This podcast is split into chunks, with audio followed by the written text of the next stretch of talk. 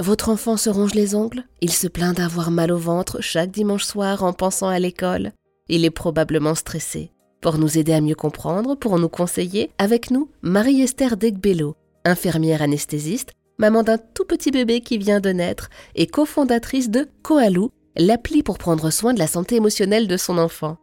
Bonjour Marie-Esther.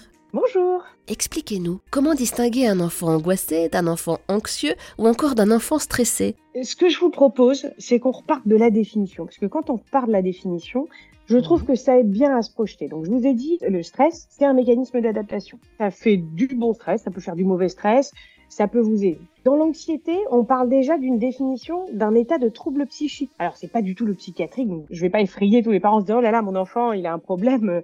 L'anxiété, c'est une définition qui sont dans les livres médicaux écrits par des psychiatres et donc qui sont définis comme un trouble psychique. Donc, c'est dire que ça prend un autre degré d'importance. C'est un état d'inquiétude extrême qui est causé par l'appréhension d'un événement. Et là, on va aller un peu sur l'angoisse.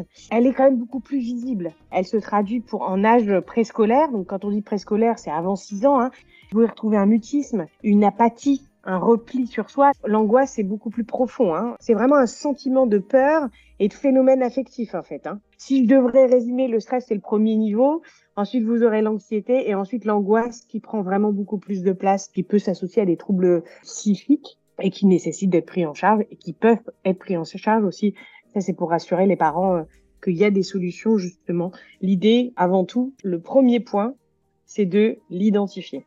Quand vous avez identifié les parents, vous n'êtes pas docteur, vous n'êtes pas psychologue, vous n'êtes pas professionnel de santé, mais votre rôle, c'est de l'identifier. Je vous ai déjà donné plein d'autres symptômes sur la définition du stress c'est finalement l'aggravation des premiers symptômes que vous avez pu entendre préalablement. De toute façon, votre sentiment maternel-paternel, vous allez voir qu'il y a quelque chose qui ne va pas. Merci beaucoup, Marie-Esther Degbello, pour toutes ces informations.